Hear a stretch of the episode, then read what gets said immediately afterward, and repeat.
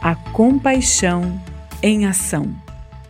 Não existe época melhor do que a que vivemos para demonstrar compaixão.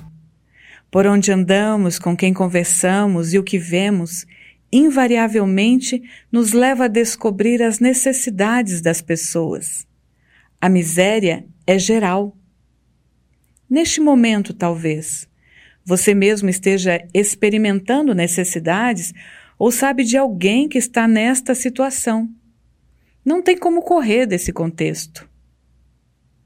E agora? E agora que ficamos sabendo o que fazemos? Uma coisa que não deve ser feita é a oração inútil. Senhor, ensina-me a ter compaixão. Ora, se alguém quer aprender a ter compaixão, não é orando, mas agindo. Ou age ou não age. Ou carrega o fardo do outro ou não carrega. Ficar com essa lorota de orar é mero escapismo. O que liquida a nossa compaixão?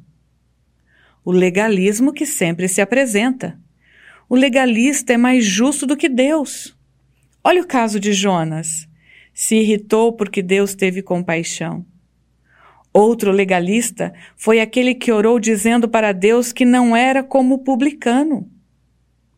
Legalismo é a perversidade em ação.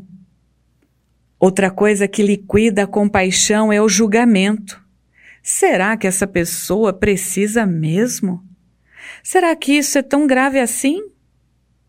Ninguém conhece o peso do fardo do outro, já disse George Herbert.